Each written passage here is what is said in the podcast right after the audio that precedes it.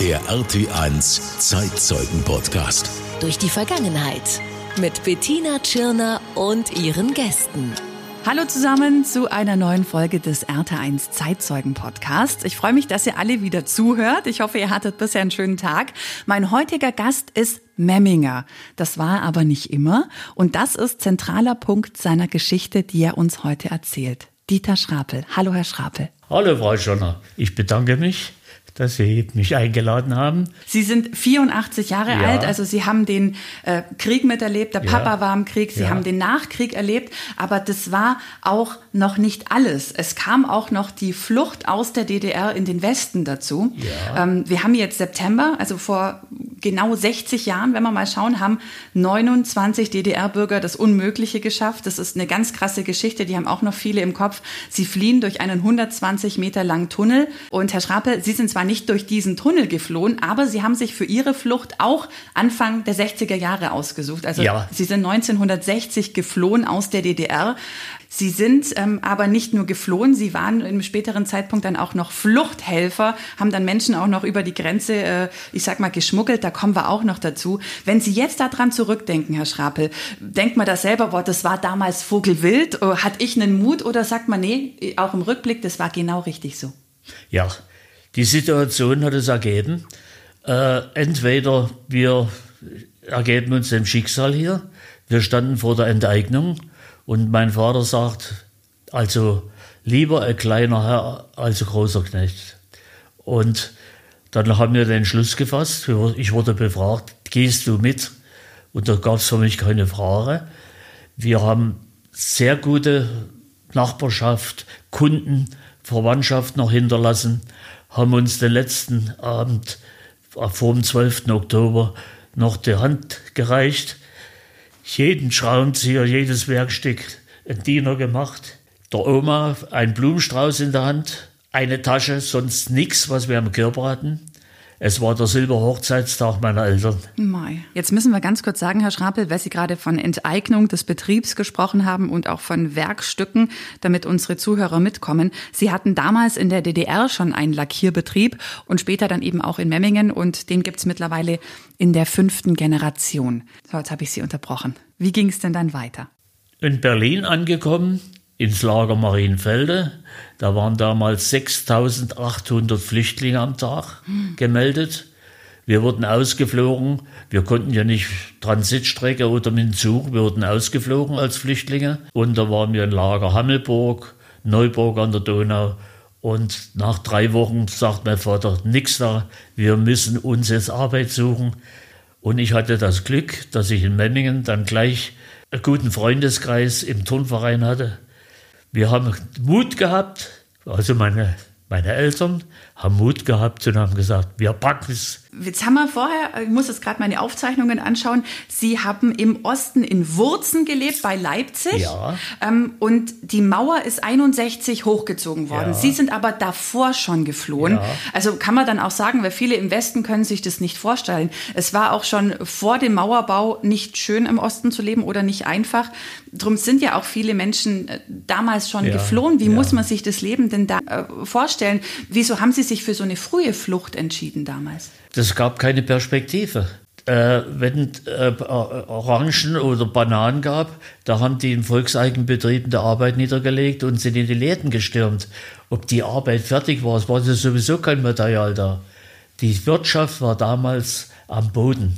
Aber die Volksarmee, der Stasi, hat viel, viel Geld gekostet und das war den Ulbricht seine und den, den wie hat er geheißen, da, der Staatssicherheitsdienst, der, der Mielke.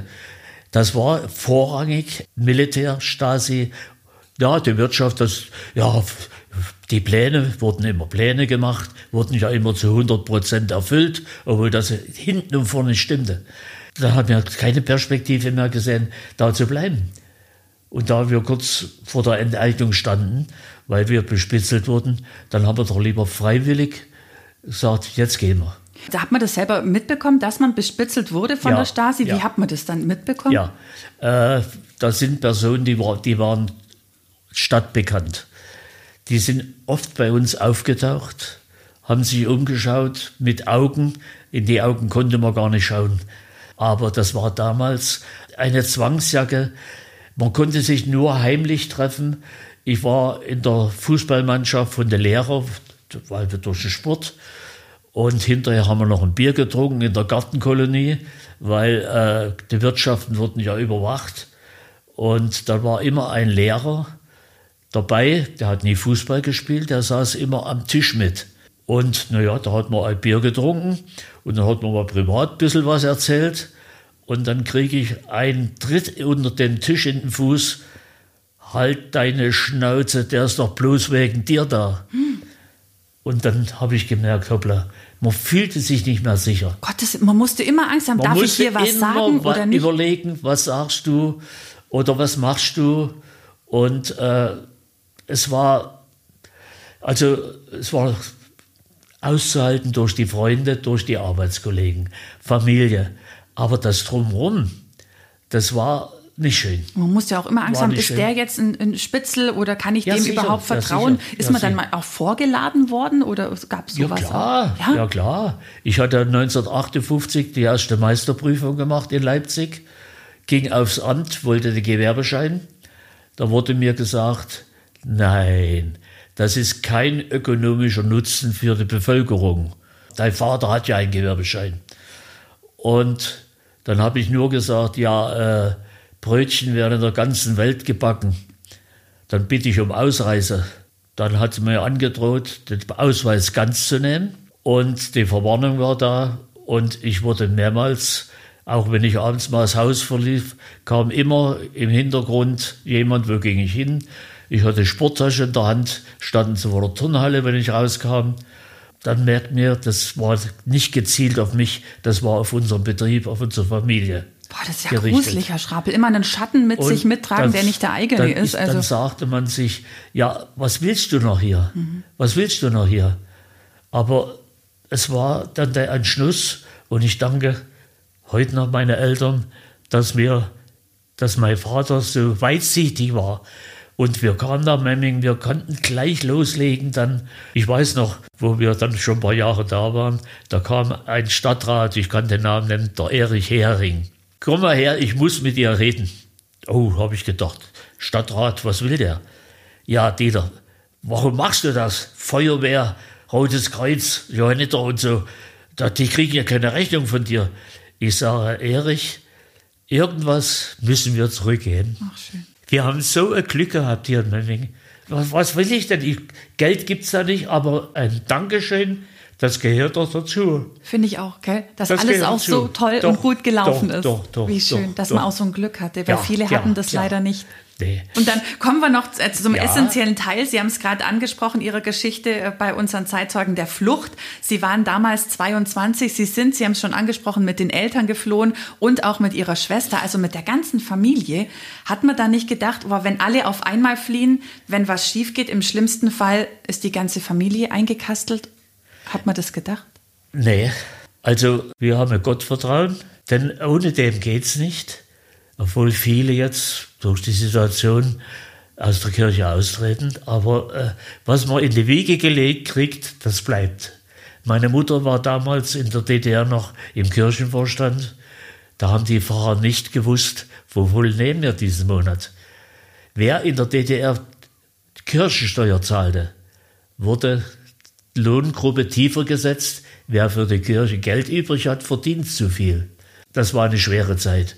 Dann, wo ich im Westen war, da schrieb da das Kirchendach regnet rein, da hat man Kupfernägel übergeschickt und man hat immer geholfen. Uns wurde ja auch geholfen. Wie lange haben Sie die Flucht geplant oder war das eher was das war, Spontanes? Das war an für sich, viel planen konnte man nicht. Man konnte ja keine Bank Geld abheben, das wäre ja aufgefallen. Man konnte ja nicht irgendwie Koffer packen. Wir sind mit dem, was wir anhatten, geflohen. geflohen. Und wie lief die Flucht selber ab? Sie waren dann an der Grenze, die Mauer war noch nicht, war da, noch nicht da, aber Sie sind auch kontrolliert worden. Ja, freilich. Was ist, wie Pass, ist das dann gelaufen? Pass. Und da wurden wir gefragt, wo wir hin wollten. Da haben wir gesagt, nach Westberlin. Der Onkel, der ist körperbehindert. Meine Mutter, mein Vater hat Silberhochzeit. Aber wir möchten heute Abend wieder bald zurück, denn äh, soll Nebel kommen, obwohl es die Sonne noch schien.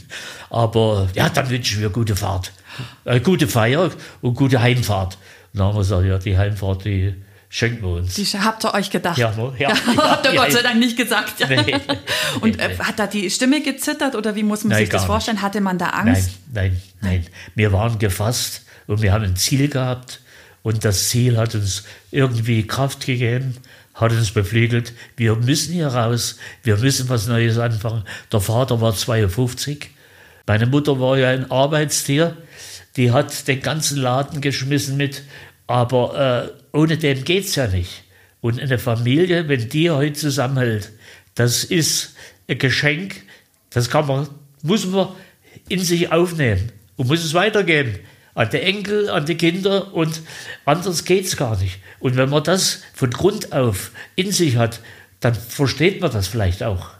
Wenn ich heute meine Lehrlinge sage, dass wir äh, auch Samstag bis abends arbeiten mussten, da mussten wir Samstag bis abends um sechs, ja, dann kam ich nach Hause, ja, da wurden im Winter dann noch im Herbst Kohlen eingeschippt, dann wird der Straße gekehrt, Du könntest du noch das Auto waschen. Ja, vor der Berufsschule musste ich ja auch noch ein paar Berichte schreiben.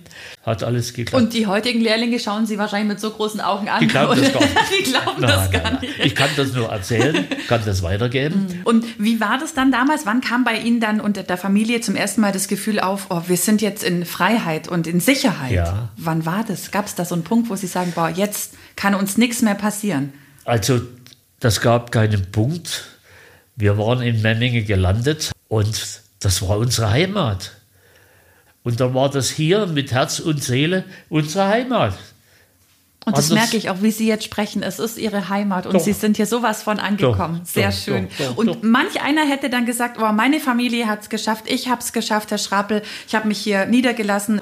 Aber Sie haben sich nicht, sage ich mal, darauf ausgeruht. Sie sind tatsächlich nochmal zurück in die Gefahr, in den, ja. in den Osten und sind dann auch zum Fluchthelfer geworden. Ja, da kam äh, von einem bekannten Arzt der hatte die Kinder hier, die durften ja nicht studieren im, im Westen. Und den einen Sohn, der war noch in der DDR, wollte auch raus, der letzte Sohn. Und da hatte ich hier ein Auto umgebaut. Und sie haben sich dann die zwei Brüder, der aus dem Westen und der aus dem Osten, in Bulgarien getroffen. Aber haben einen Fehler gemacht, die haben sich im gleichen Hotel eingemietet. Und da drüben war ja damals die Stasi auch schon präsent. Und äh, die haben die da beobachtet, haben aber nichts gemerkt, dass da auf der Rückfahrt jemand in dem Auto noch ist, ein blinder Passagier. Die haben sich drangehangen an das Auto und an der Grenze rüber zu Österreich, haben sie die rausgeholt und das Auto in eine Garage rein und das Auto zerlegt und dann kam natürlich der Bruder raus.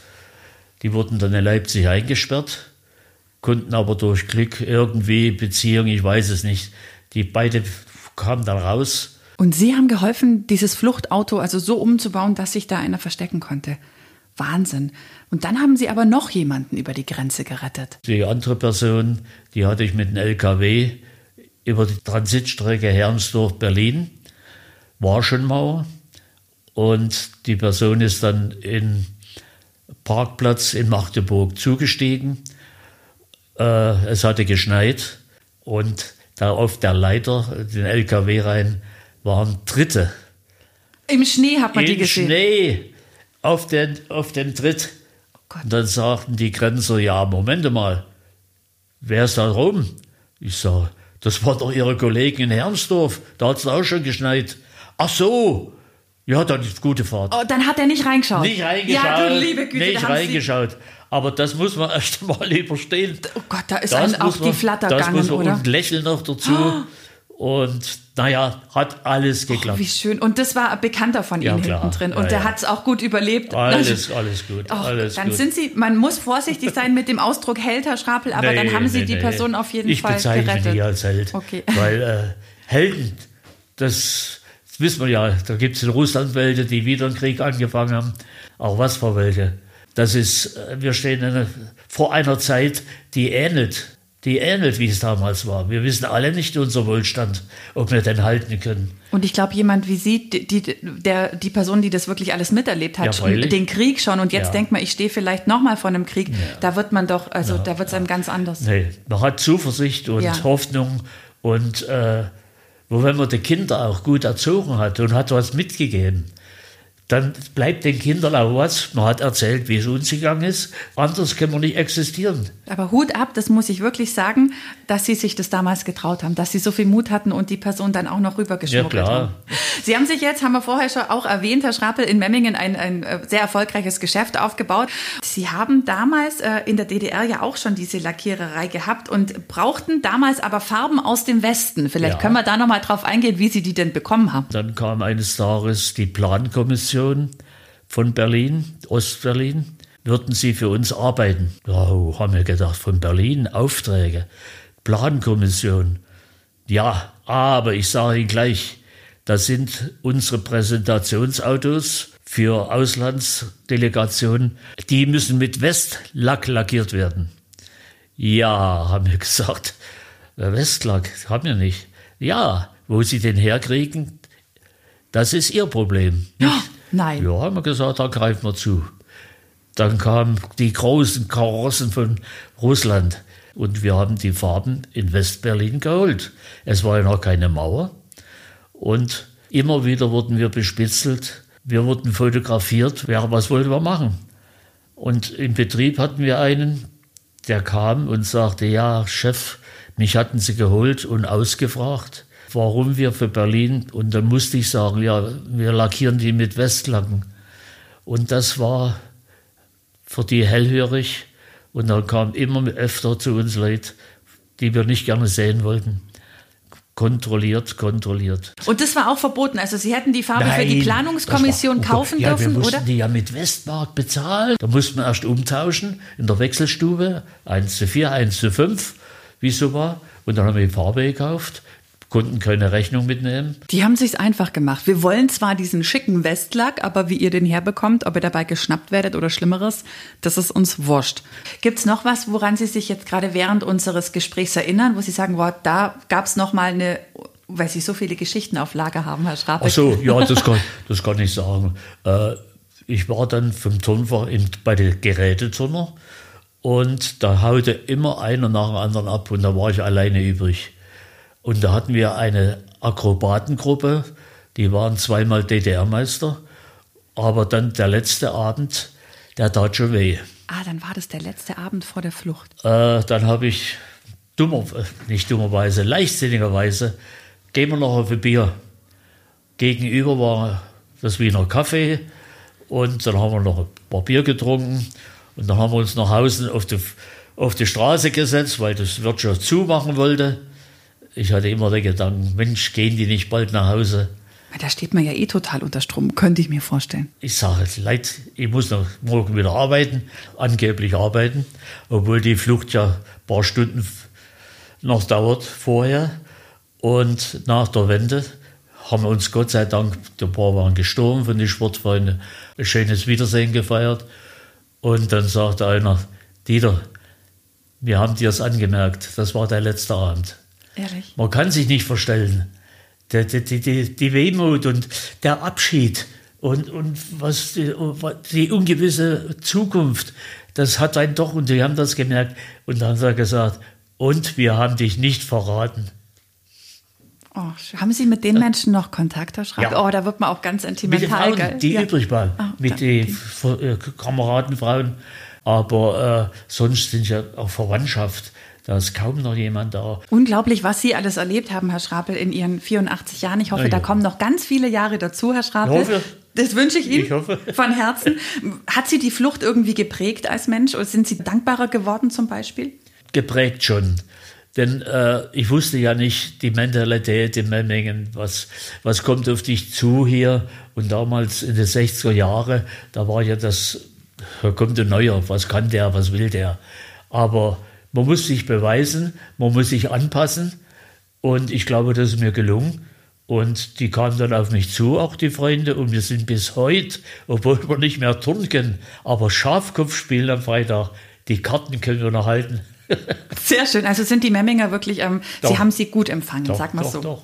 Jetzt ist es leider so, wir haben es vorher schon kurz angesprochen, im Moment fliehen schon wieder Hunderttausende ja. Menschen. Was empfinden Sie da, wo Sie selber eine Flucht mitgemacht haben? Ja, mit Wehmut. Denn ich sage immer, äh, die gehen ja auch ins Ungewisse, lassen eine kaputte Heimat zurück. Meine Heimat war nicht kaputt, aber veraltet und runtergekommen. Aber da drüben, was jetzt kommt, also die haben ja nichts mehr, wenn sie zurückkommen. Und das ist das, was man mitfühlt, wo man sagt, Mensch, wo kann man helfen? Wenn irgendwo eine Hilfe, wo Not ist, sind wir da. Doch. Jetzt sind wir schon am Ende, Herr Schrappel. Das ist auch ein schönes Ende, finde ich. Helfen, wo es geht. Da haben Sie vollkommen recht. Und was ich jeden meiner Interviewgäste zum Schluss frage, eines jeden Podcasts, haben Sie noch was auf dem Herzen, was Sie gerne noch mitteilen möchten, Herr Schrappel? Nee, ich habe mich gefreut, dass ich kommen durfte und meine Geschichte erzählen durfte. Und ich glaube, ich habe was man vergessen hat, das ist nicht wichtig. So sagt man immer, gell? gell? Dann haben wir es wichtig. Ich danke Ihnen ganz herzlich, Herr Schrappel. Dankeschön. Der RT1 Zeitzeugen Podcast. Jeden Monat spannende Geschichten und Erlebnisse von Menschen aus der Region, die dabei waren.